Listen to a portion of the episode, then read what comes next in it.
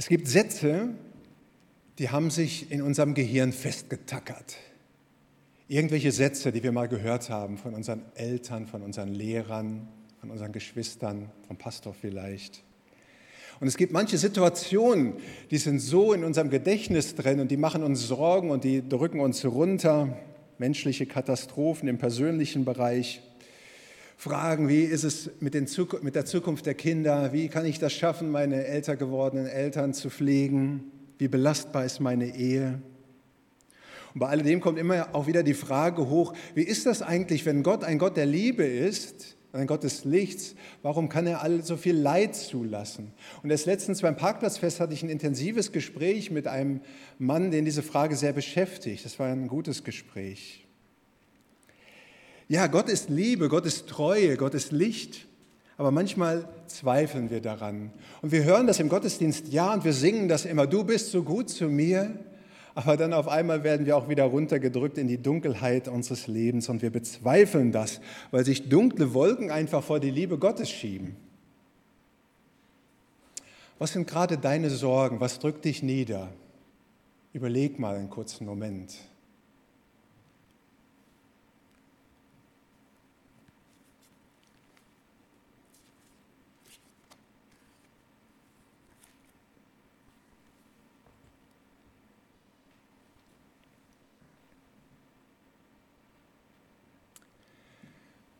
Wahrscheinlich können wir noch länger überlegen, aber es reicht, wenn du ein, zwei Dinge einfach hast. Und diesen konkreten Sorgen setzt Gott heute Morgen sein lebendiges Wort entgegen, sein Licht, das hinter diesen dunklen Wolken ist. Und ich möchte uns lesen Jesaja 43, ganz bekannte Verse. Jesaja 43, 1 bis 7, habe es ja auch hier vorne auf der Folie, wobei es auch immer gut ist, wenn ihr eure eigene Bibel mitbringt zum Unterstreichen und Notizen machen. Da sagt Gott, und nun spricht der Herr, der dich geschaffen hat, Jakob, und dich gemacht hat, Israel, fürchte dich nicht, denn ich habe dich erlöst. Ich habe dich bei deinem Namen gerufen, du bist mein. Wir haben den Satz schon gerade gehört. Er ist der Wochenspruch für diese Woche und auch der vorgeschlagene Predigtext für heute. Und es geht noch weiter. Wenn du durch Wasser gehst, will ich bei dir sein, dass dich die Ströme nicht ersäufen sollen. Und wenn du ins Feuer gehst, sollst du nicht brennen und die Flamme soll dich nicht versengen. Denn ich bin der Herr, dein Gott, der Heilige Israels, dein Heiland. Ich habe Ägypten für dich als Lösegeld gegeben, Kusch und Seba an deiner Stadt, weil du in meinen so Augen so wertgeachtet und auch herrlich bist und weil ich dich lieb habe. Ich gebe Menschen an deiner Stadt und Völker für dein Leben. So fürchte dich nun nicht, denn ich bin bei dir. Ich will vom Osten deine Kinder bringen und dich vom Westen her sammeln. Ich will sagen, zum Norden gib her und zum Süden halte nicht zurück. Bring her meine Söhne von ferne und meine Töchter vom Ende der Erde, alle, die mit meinem Namen genannt sind, die ich zu meiner Ehre geschaffen und zubereitet und gemacht habe. Das sind Trostworte vom Himmel, Gottes lebendiges Wort. Und es sind bekannte Verse und sie reden ja in eine geschichtliche Situation hinein, in ein düsteres Kapitel vom Volk Israel. Der Prophet Jesaja beschreibt, wie das Volk Israel in die Gefangenschaft muss nach, Babylon, nach Babylonien, nach Babel, die sogenannte babylonische Gefangenschaft. Der babylonische König Nebukadnezar hatte die Juden um das Jahr 600 vor Christus nach Babylon deportieren lassen. Was das bedeutet, können sich vielleicht einige von euch vorstellen. Die Heimat verlassen, nur das Nötigste mitnehmen, ein Koffer vielleicht, Familie lassen, eine neue Kultur, eine neue Sprache, anderes Klima. Und das nicht nur für kurze Zeit, mal für ein Holiday, sondern für lange, für unbestimmte Zeit, gezwungenermaßen, eben Gefangenschaft, Deportation. Wahrscheinlich geht es vielen Leuten ähnlich, die bei uns in Deutschland gerade Schutz suchen, die aus dem Iran kommen oder aus Syrien oder aus der Ukraine. Und zu diesen deportierten und deprimierten Juden spricht der Prophet Jesaja diese Worte. Es sind Worte Gottes. Und er spricht von Erlösung. Und er spricht von Hilfe in der Not. Er spricht von Verständnis. Er spricht von Liebe. Und er spricht, und das ist das Besondere, die Menschen damals ganz persönlich an. Und ob die Menschen damals glauben konnten, dass das für sie ist, dass Gott sie liebt, ob wir es heute können. Aber egal, ob es die Menschen damals konnten, Gott möchte diese Sätze aus Jesaja 43 heute in dein Herz eingravieren, so wie man einen Namen in den Ehering hineingraviert oder wie etwas auf Stein oder in ein Holzherz hineingraviert zur Ermutigung. Ich habe fünf Sätze in diesem bekannten Satz, die Text, die zur Eingravur bereitstehen. Und es sind Sätze, die man oft als Taufspruch hört oder als Trauspruch oder als Konfirmationsvers und nicht ohne Grund. Und sie gelten für das Volk Israel zuerst, aber dann eben auch für alle anderen, die durch Jesus in den neuen Bund hineingekommen sind, dass er, den er geschaffen hat, geschlossen hat durch sein Blut. Und deswegen der erste Satz eingraviert, in Stein gemeißelt, ich habe dich erlöst. Das ist wohl der wichtigste Satz. Und es geht weit mehr um als politische Befreiung Israels zur Selbstständigkeit oder zur körperlichen Gesundheit oder Unversehrtheit. Natürlich waren die Israeliten damals Gefangene in einem fremden Land, aber das war nicht das Problem. Unmittelbar vor unserem Text lesen wir das Problem. Kapitel 42, Vers 24 und 25. Wer hat Jakob der Plünderung preisgegeben und Israel den Räubern? Hat es nicht der Herr getan, an dem wir gesündigt haben? Und sie wollten nicht auf seinen Wegen wandeln und sie gehorchten seinen Weisungen nicht. Darum hat er über sie ausgeschüttet einen grimmigen Zorn und den Schrecken des Krieges, dass er sie ringsumher versenkte. Aber sie merkten es nicht und sie in Brand gesteckt, aber sie nahmen sich nicht zu Herzen. Sünde, konkrete Sünde, war damals wie heute das konkrete Problem, das Grundproblem. Das Problem war eigentlich nicht die Entfernung von dem Heimatland, das Problem war die Entfernung von ihrem Heiland weil die Israeliten gefangen waren in ihrer Autonomie, in ihrer Selbstständigkeit und gesagt haben, Gott, lassen wir einen guten Mann sein. Die Worte seiner Bibel, die Gebote, die wir darin lesen, die haben für uns keine Relevanz mehr. Gottes Ziele wurden missachtet. Sünde wurde zur Normalität erklärt. Ich habe dich erlöst, sagt Gott. Und das bedeutet ja, es muss etwas geben, wovon er sie erlöst hat.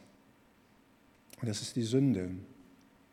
Natürlich mussten die Israeliten von ihrem Exil erlöst werden. Und es geschah dann auch tatsächlich 70 Jahre später, als der König Kyros auf wundersame Weise das Volk wieder nach Israel schickte. Es verwirklichte sich zum ersten Mal, was dann in den Vers 5 und 6 steht, ich will von Osten deine Kinder bringen, also von Babylon. Und es verwirklichte sich weiter 1948, als der Staat Israel gegründet wurde und aus aller Welt Juden nach Israel kamen.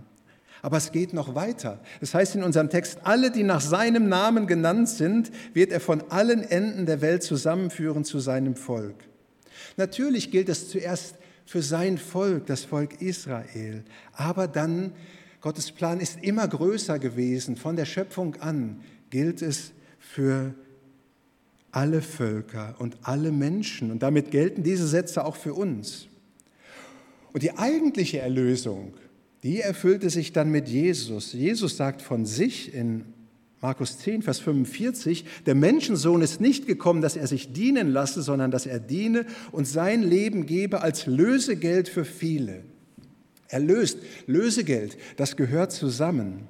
Wenn der in, in der Antike ein Sklave befreit werden sollte, freigekauft werden sollte, musste für ihn ein Lösegeld gezahlt werden. Damit war er von der Sklaverei losgelöst und er musste kein Sklave mehr sein, er war frei. Aber das konnte er nicht von sich selber aus tun, weil er hatte nichts, mit dem er sich lösen konnte, erlösen konnte. Es musste jemand von außen ihn erlösen mit ein bisschen Asche. Jemand, der Interesse an ihm hatte. Ich habe dich erlöst. Das kann Jesaja nur schreiben, weil Jesus dann 600 Jahre später für die Erlösung gesorgt hat, indem er am Kreuz gestorben ist. Das heißt, für unsere Trennung, für unsere Sünde, für unsere Autonomie, für unsere Gleichgültigkeit. Der Himmel brach auf, der Vorhang zerriss und es war Freiheit da, Gott zu begegnen. Ich, nicht wir können uns erlösen. Habe, das ist geschehen, der Weg zu Gott ist frei. Dich ganz individuell, das Angebot gilt für jeden. Erlöst, die Schulden und die Schulden und Sünden sind beglichen. Ich habe dich erlöst. Das ist die Kernbotschaft der Bibel und die Einladung, sich Jesus Christus anzuvertrauen, denn dann können wir auch wie Erlöste leben. So wie es das Leben in der Gefangenschaft vom Volk Israel gab, so gibt es ja bei uns auch Gefangenschaften der Sünde und Dinge, die uns knechten und uns gefangen nehmen und uns runterbringen und die Wolken vorschieben. Ich habe dich erlöst. Und nun spricht der Herr, der dich gefangen hat ich habe dich erlöst. Oder anders übersetzt, jetzt aber. Die Dinge sind da, aber jetzt beginnt ein anderes Zeitalter. Der zweite Satz, den wir uns eingravieren dürfen in unser Herz. Ich kenne dich mit Namen. Ich habe dich bei deinem Namen gerufen. Gott spricht Jakob persönlich an, den Sohn von Isaak und den Enkel von Abraham. Jakob, der dann der Vater von diesen zwölf Söhnen geworden ist, aus denen dann im Groben die zwölf Stämme Israels herausgekommen sind. Jakob, den er selber umbenennt in Israel, das heißt Gotteskämpfer, der aber vorher eben Jakob war, das bedeutet der Hinterlistige oder der, ja, der Übergriffige der seinen Bruder betrog und sich den Segen von seinem blinden Vater erschlich. Jakob, der dann selber von seinem Onkel betrogen wurde und den Gott dann doch segnet, oft auf so schmerzliche Weise. Gott kennt Jakob mit Namen und alle aus dem Volk Israel. Und ja, es ist schön, wenn wir jemanden persönlich mit Namen ansprechen können. Gudrun hat das in ihrem persönlichen Erleben ja schon gerade gesagt. Und es ist so toll, wenn wir Leute nicht einfach mit Hallo oder Hey du ansprechen müssen. Und ich habe ja auch mit vielen Leuten zu tun und wir hatten hier am, am Mittwoch ein Abschlussfest oder ein Sommerfest vom Familiennetzwerk Helleböen, wozu wir auch gehören. Und da war es mir auch wichtig, die Leute persönlich mit Namen ansprechen zu können. Da habe ich vorher noch mal in die Liste geschaut, um halt die Leute mit Namen begrüßen zu können. Und etliche kannte ich auch schon, das fiel mir dann relativ leicht, aber es waren auch neue dabei und dann gab es eine Vorstellungsrunde und ich hatte den Job zu grillen und dann war ich bei der Vorstellungsrunde nicht dabei und dann habe ich ihnen gesagt, ähm, ich habe jetzt euren Namen nicht gehört, aber wenn ihr jetzt zu mir an den Grill kommt, eine Wurst holt oder einen Käse, dann müsst ihr mir euren Namen sagen, damit ich euren Namen auch lerne. Und das haben sie auch brav gemacht und ich habe dann auch fünf neue Namen, sprich Personen kennengelernt. Gabi, Marie, Julien, Alexandra, Ellen und ich konnte sie dann nachher von dem Fest persönlich mit Namen verabschieden. Das war toll. Und ist es nicht ganz erstaunlich, dass Gott deinen Namen kennt von jedem hier? Und das bedeutet, er kennt dich, er kennt das, was hinter deinem Namen steht. Du bist ihm wichtig. Er weiß, wer du bist. Name ist ja Identität. Er weiß, wer du bist, ganz tief drin und was du kannst und was du brauchst. Als Jesus später seine Jünger auserwählt, wählte auch den Nathanael und da sagt er zu ihm in Johannes 1, siehe, ein rechter Israelit, in dem kein Falsch ist. Nathanael spricht zu ihm, woher kennst du mich? Jesus antwortete und sprach zu ihm, bevor Philippus dich rief, als du unter dem Feigenbaum warst, sah ich dich. Das könnte einen erschrecken. Jesus sieht mich, Jesus kennt mich ganz genau. Aber es ist doch etwas Gutes auch. Und es ist eigentlich nur logisch, wenn Gott unser Schöpfer ist, er kennt uns mit Namen. Weil Namen bedeutet hier einzigartiges Original Gottes. Und jeder von euch ist ein Individuum mit einer ganz persönlichen Beziehung zu Gott. Es gibt kein Copy and Paste in der Beziehung zu Gott. Und keiner von euch ist namenlos. Du bist mehr als einer von acht Milliarden. Hey du, du bist mit deinem Namen genannt von Gott. Graviert euch das ein. Drittens, du bist mein, sagt Gott. Könnt ihr euch vorstellen, wie es einem Vater geht oder einer Mutter, wenn das eigene Kind nichts mehr mit ihm oder mit ihr zu tun haben möchte? Und die beiden mit ansehen müssen, wie das Kind ins Verderben rennt, So war es ja beim Volk Israel. Die Israeliten hatten dem Gott den Rücken zugekehrt. Und wahrscheinlich könnt ihr so ein bisschen hinein euch fühlen, wie schwer das für den himmlischen Vater zu ertragen war. Und so macht sich Gott auf, dass du gehörst zu mir zu verwirklichen. Natürlich gehörte das Volk Israel zu Gott, weil sie waren ja in seinem Bund, sie waren sein Volk. Aber irgendwie waren sie weit weg und nicht aktiv. Und auch für uns gilt das heute. Keiner gehört sich selber, sondern wir gehören ja Gott. Und das gilt auch für den neuen Bund, den Gott durch Jesus geschlossen hat. In diesem Bund sind automatisch alle durch den Glauben an Jesus Christus. Es ist so ähnlich wie der Mitgliedschaft in unserer Gemeinde. Wenn jemand sagt, ich möchte zu dieser Gemeinde gehören und er schreibt eine Mitgliedskarte und dann ist er da drin. Allerdings kann man ja auch wieder rauskommen. Äh, gut, im Bund Gottes kann man auch wieder rauskommen, aber man kommt hinein durch eine Entscheidung. Bei dem neuen Bund mit Jesus funktioniert das so, wie wir im Johannesevangelium lesen. Wie viele ihn aber aufnahmen, heißt es dort, denen gab er Macht, Gottes Kinder zu werden. Und Paulus schreibt, denn ihr seid alle durch den Glauben Gottes Kinder in Jesus Christus. Das heißt also, wenn wir uns Jesus anvertrauen, kommen wir hinein in diese Kindschaft, kommen wir hinein in diesen neuen Bund, der durch das Blut von Jesus geschlossen wurde am Kreuz. Und zu dem spricht er dann, du bist mein, du gehörst zu mir. Was für eine Liebe.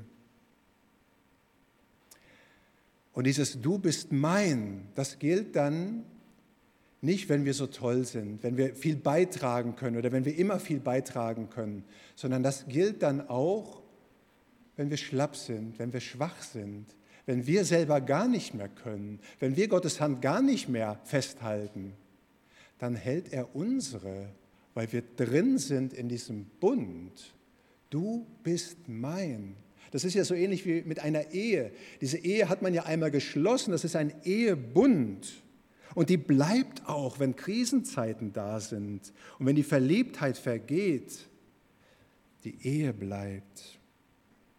Eine Erinnerung für uns, für diesen Bund und dieses Du bist mein, ist dann auch die Taufe, an die ihr euch erinnern könnt. Weil darin zeigt sich, dass die Liebe Gottes die Grundlage ist für unsere Erwählung und nicht unsere Leistung, unser Tun, seine Gerechtigkeit, nicht unser Tun. Also, du bist mein. Du gehörst zu mir. Was für ein Trost, wenn so dunkle Wolken da sind und ich eigentlich Gott nicht mehr sehe. Und darum sagt Gott den vierten Satz. Ich bin bei dir. Ich kann mich noch gut an den Tag meiner Gesellenprüfung erinnern. In meinem ersten Beruf bin ich ja Tischler. Und da musste man so eine Handprobe machen. Man musste ein, äh, in unserem Fall oder in meinem Fall ein Schlüsselkästchen aus Kiefer bauen. Einen Tag lang hatte man dafür Zeit. Und vorher kam jemand, der das wusste, aus der Gemeinde in diese Lehrwerkstatt und sagte zu mir, Gott segne dich, Thomas. Und wünschte mir alles Gute und ging dann wieder. Und das war für mich, ich weiß das noch wie heute, so eine Ermutigung. Ich bin nicht alleine, Gottes Kraft wird bei mir sein. Und das war richtig gut. Gott ist in dieser Situation bei mir.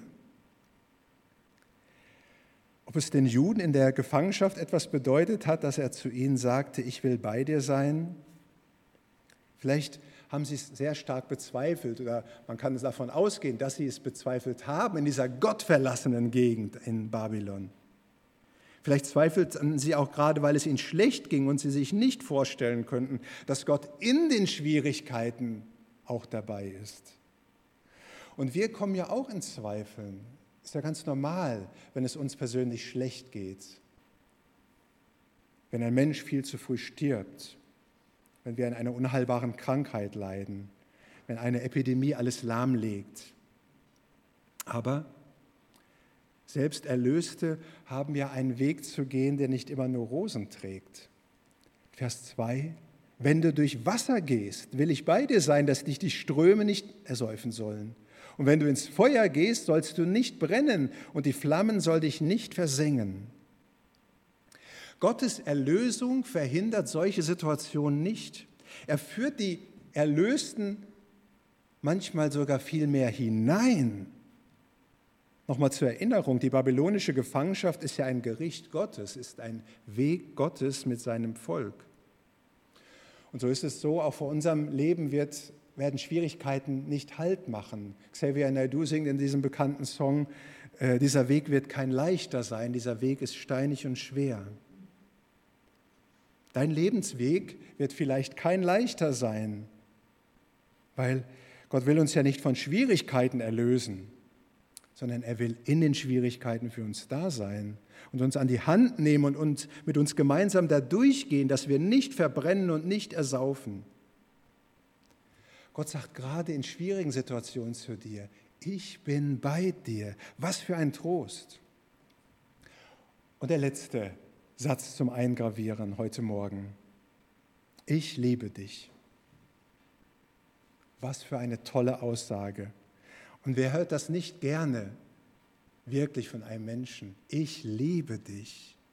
Und ich glaube, wir sagen das viel zu selten den Menschen, die wir lieben.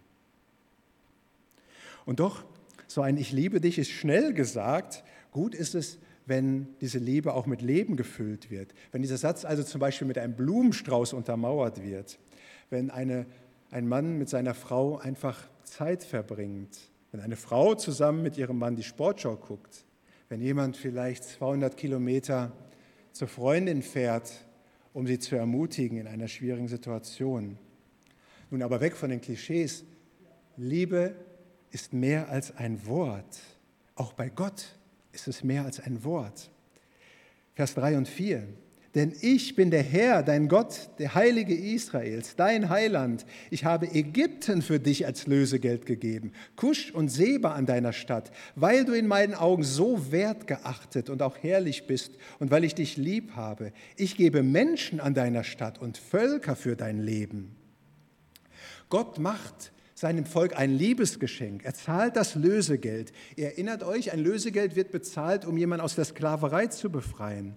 Und Gott liebt sein Volk und deswegen zahlt er das Lösegeld für Israel.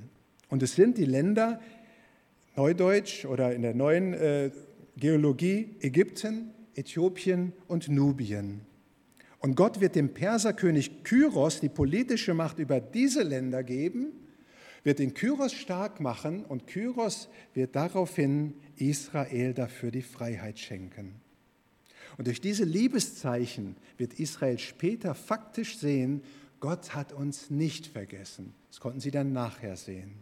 Und dann später zahlt Gott noch einmal ein Lösegeld, einen Liebespreis, um Menschen zu befreien. Das waren diesmal nicht nur Länder, nicht nur große Länder mit vielen Menschen, sondern das war sein einziger eigener Sohn, den er zum Himmelfahrtskommando auf die Erde schickt. Johannes 3, Vers 16. So sehr hat Gott die Welt geliebt, dass er seinen einzigen Sohn gab.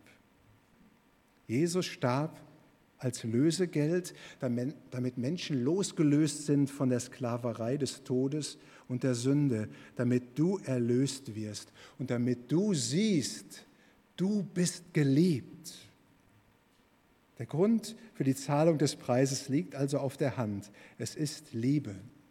Und er sagt zu dir, ob du das jetzt glauben kannst oder nicht, ich liebe dich. Kannst du das glauben? Bei allen Krisen, bei allen persönlichen Schwierigkeiten, bei allen Zweifeln? Gott liebt dich. Auch wenn du dich Gott verlassen fühlst, wenn du dich nicht geliebt fühlst, wenn es dir schlecht geht, und dir zum Kotzen zumute ist. Und dann kannst du auf das Kreuz sehen. Denn dass wir seiner Liebe glauben können, zeigt sich an dem Preis, den er gezahlt hat, Jesus. Was für ein Trost.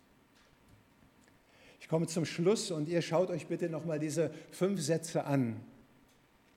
Welcher Satz hat gerade in deine Lebenssituation hineingesprochen? Welchen brauchst du gerade? Dann nimm ihn und halte diesen Satz fest, graviere ihn in dein Herz ein. Schreib ihn mit Kugelschreiber auf deinen Arm oder mit Lippenstift auf den Spiegel oder mach ein Startdisplay auf deinem Handy mit diesem Satz, damit du dich daran erinnerst. Und nun, in dieser einen Minute der Stille, nimm diesen Satz und bete. Konkret zum Beispiel, Jesus, du sagst zu mir, ich habe dich erlöst, Thomas. ich glaube dir das. Amen. So kannst du in einer kurzen Minute der Stille dir einen Satz nehmen und ihn Jesus sagen.